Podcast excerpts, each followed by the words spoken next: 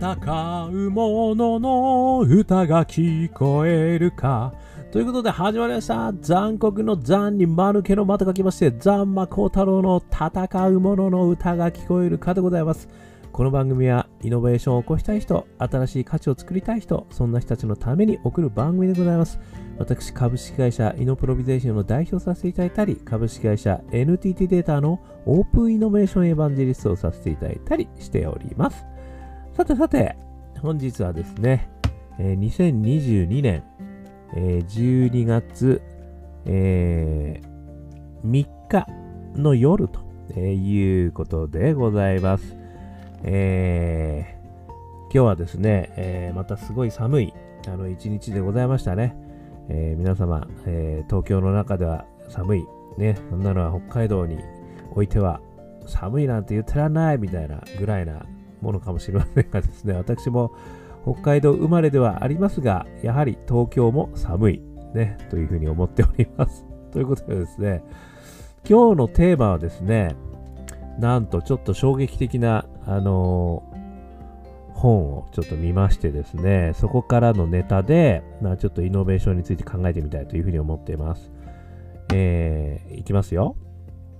企業が生み出すイノベーションと特許数は直接的には強い関係ではない。もう一回いきますよ。企業が生み出すイノベーションと特許数は直接的には強い関係ではない。これがですね、アメリカのジョージ・メイソン大学教授のゾルタン・アクスさん、それからデイビッド・オードリッチさんによるですね、1988年の論文、大企業と小企業におけるイノベーション、実証分析と、えー、ここのですね、論文の中に実はこういう検証があるというお話をですね、私はちょっと見させていただいて衝撃を受けたと。まあ、なぜ衝撃かというと、大体この特許数っていうのはイノベーションの、まあ、国の強さみたいなことでですね、結構取り出され、取り沙汰されるんですよね。なので最近では中国がすごく特許数が多いとかですね、まあ、アメリカは軍を抜いてるとか日本がちょっと起きてきてるとかですね。いろいろ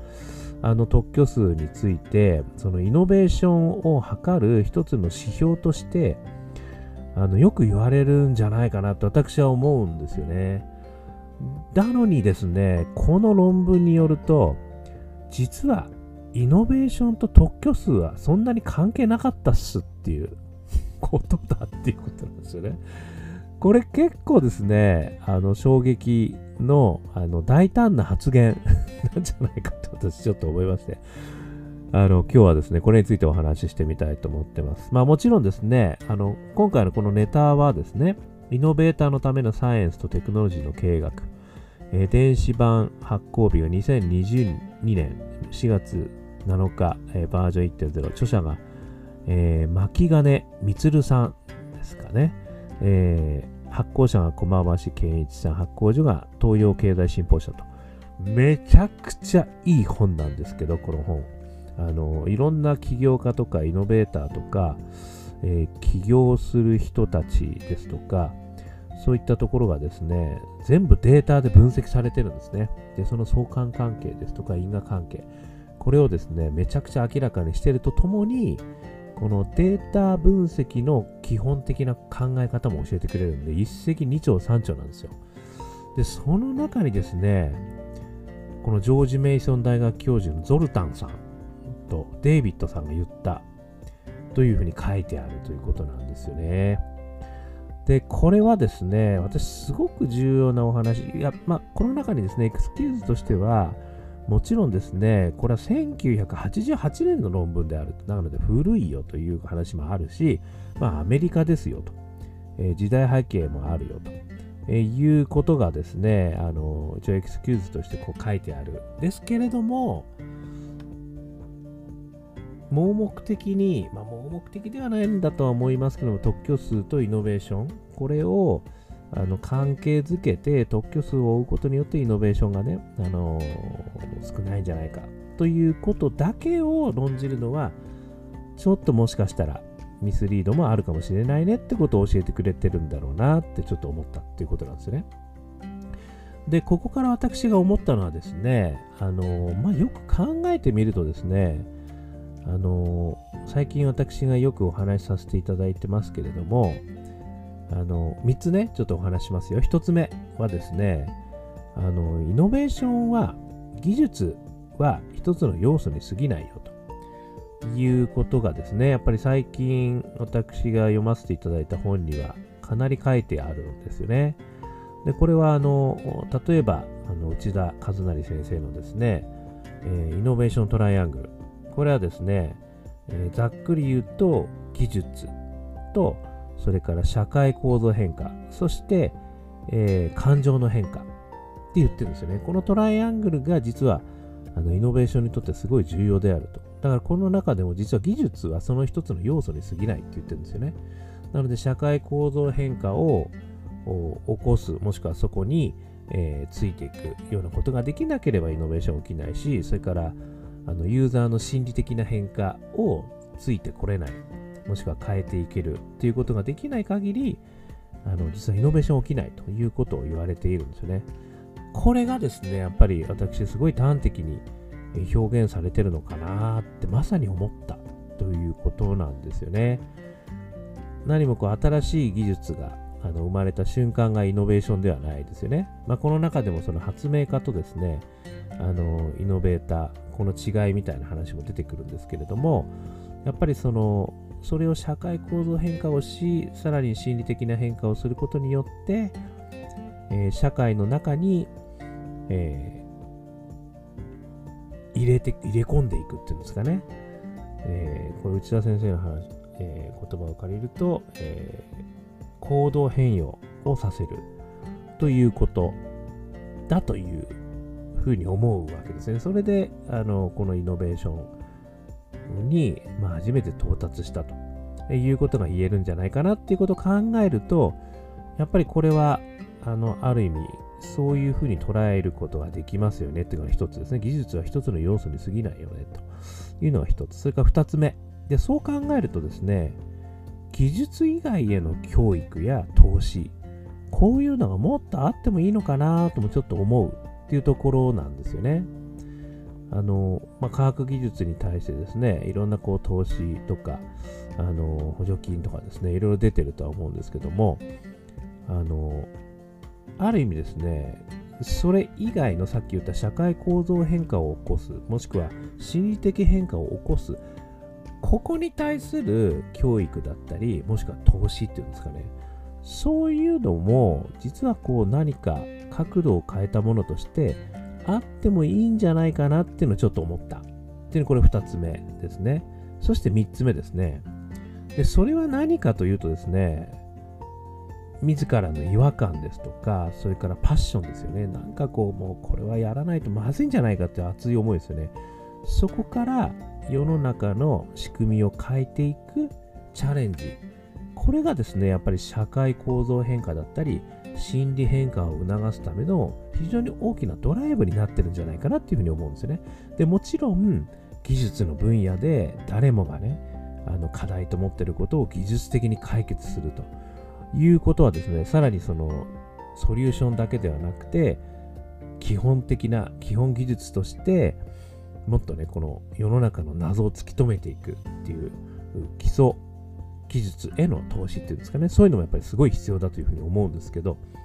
ただそれだけでイノベーションができるかっていうと実は違うよねというところをですね、あの思った時に、だったらその他の分野、他のことに関する社会を変えていくアクティビティ、ここに対して教育とかあの投資っていうのがあってもいいんじゃないか。で、それはすなわち、やっぱり個人の思いから始まるところがね、すごく大きいんじゃないかと私は思うんですよね。なのでそういったところからやっぱりこういうふうに変えていかなきゃまずいよねと。なんかやっぱり僕はこういうことを変えていくことに人生使いたいとかね、いう人たちが、ある意味それをどう実現していくのかみたいなこのノウハウとかスキルですよね。そういったことが、やっぱりこう伝承していくっていうようなことが、もしくは伝えていくような仕掛け作りっていうんですかね、そういうのもあっていいんじゃないかなって改めてちょっと思ったということですね。で、もっと言うと、そういう人たちと、で、この技術を持ってる人たちですね。こういう人たちがやっぱタッグを組んで、や、新しいことを生み出していくようなやっぱり仕掛け作りっていうことがね、あるとすごく面白いんじゃないかなっていうふうにあの思うんですよね。よく大学の中とかで、まあ、話聞いたところによると、例えば大学の先生がやっぱりすごい技術を持ってると。で、その技術を大学生の人たちがなんかいろんなところに使えないかみたいなね、ことをチャレンジしていくみたいなやり方をされているところもありますよね。何か、で、その大学の人たち、大学生の人たちは、ある意味そういう技術があった時にどういうふうに社会構造を変革し、そして心理的な変化までを伴走して実現していくことができるのかっていうノウハウをね、あのやっぱりこう、そういった挑戦をし、えー、うまくやってきた人たちから学びながら、なんかそういうことをやっていくと、すごく面白いようなあのことができるんじゃないかなともね、ちょっと思ったということでございました。ということでですね、このイノベーターのためのサイエンスとテクノロジーの経営学、これね、全然私、ほんの一部しか取り上げてないですけど、ものすごい面白いですよ、これ。なので、またね、ちょっと取り上げさせていただくことがあるかもしれませんけども、よかったら読んでいただいたらいいんじゃないかなというふうに思いました。ということで、アンカー .fm 毎日話していますんで、えー、もしよかったら登録してください。Facebook とか SNS たくさんやってますんで、よかったらコメントください。我がアカペラグループ香港ラッキーズはですね、中年ワンダーランドという曲、これをですね、ストリーミングしております。中年不思議国不思議国というふうにね、検索していただくとめっちゃ元気の出る曲がストリーミングで聴けますんで、よかったら聴いてみてください。えそして一人からでもイノベーションができる。そういうことを書いた本、オープンイノベーション21の秘密。これも絶賛、えー、電子書籍、リアルの書籍で発売中でございますので、えー、よかったらですね、1時間ぐらいで読めちゃうんで、えー、ぜひともですね、えー、中身こゆこゆなんで、えー、読んでいただければと思います。そして香港ラッキーズちょっと一つ忘れてましたけれども、なんと2022年12月31日、正午からですね、ワンマンライブやることになってますよ。皆さん、ね、伝説のライブ、ここで見ないといつ見れるか分かりませんよ、また。ね。メンバーもいい年になってきてます。今のうちに見とかないと大変かもしれませんよ。ね。なんと、今年で30周年ということでございますのでですね、えー、よかったら、えー、吉祥寺のロックジョイント GB、ここにですね、正午に集まっていただければというふうに思います。えー、配信もね、一応あるんで、離れた方はですね、配信チケット、これアーカイブで1週間ぐらいも見えますので、よかったら、アカペラってどんなことなんだろうね。声だけでやるってどんなことできるんだろうみたいなこともですね、え、見ていただけましたら幸いです。えー、そして私ですね、えー、このような話をしておりますけれども、え大企業、それからスタートアップの皆さんのですね、えイノベーション、イノベーションはどうやって起こすのか、ね、イノベーションがなかなかうまくいかない。こういった悩みに応えてですね、え、ワークショップとかセミナーですとか、あとは、え、ワーキング、いろいろやってますので、えー、ぜひぜひ一言ご相談いただけましたら幸いです。そして最後にですね、起業家をあのまあ、もっとカジュアルに起業していただくためのプラットフォーム作りみたいなこともやってますんで、もし起業したいんだけど、なかなか悩みがあるなっていう方は、一度私にご相談いただけましたら幸いです。ということで、今日も聞いていただきましてどうもありがとうございました。それでは皆様頑張りましょう。また明日